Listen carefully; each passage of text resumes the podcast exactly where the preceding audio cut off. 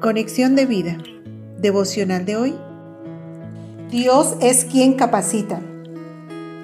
Dispongamos nuestro corazón para la oración inicial. Señor Jesucristo, soy consciente de mi incompleta capacidad humana para servirte. Por otro lado, creo y confío en que tu Espíritu Santo pondrá todo a mi favor para que, en el poder de tu fuerza, yo pueda cumplir todo tu propósito en mí.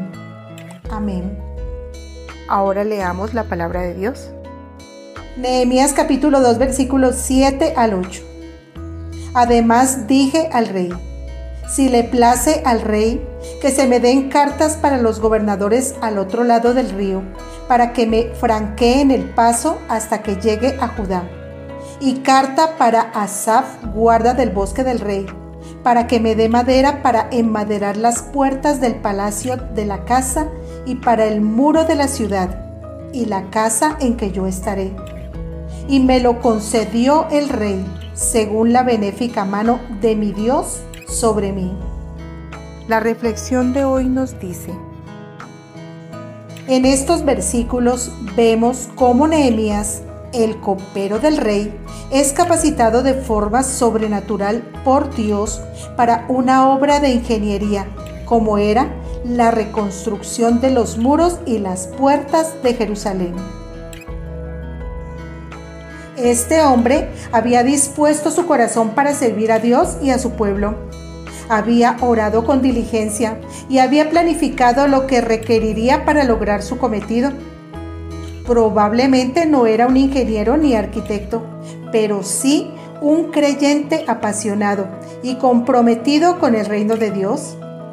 Él creía en el Dios grande, fuerte y temible que había salvado a su pueblo en muchas otras oportunidades y que podía hacerlo una vez más. Y Dios utilizó cada cosa en la vida de Nehemías para cumplir su propósito por lo que nada en su pasado, su presente o su futuro fue en vano.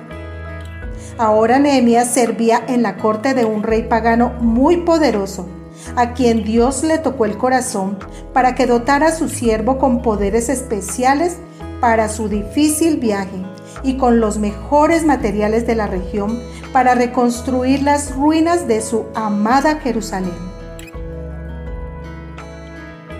De parte de nosotros, Dios solo necesita una verdadera conversión y que asumamos la responsabilidad que ésta conlleva. Arrepentirnos de nuestros pecados, orar y conocer a Dios en intimidad.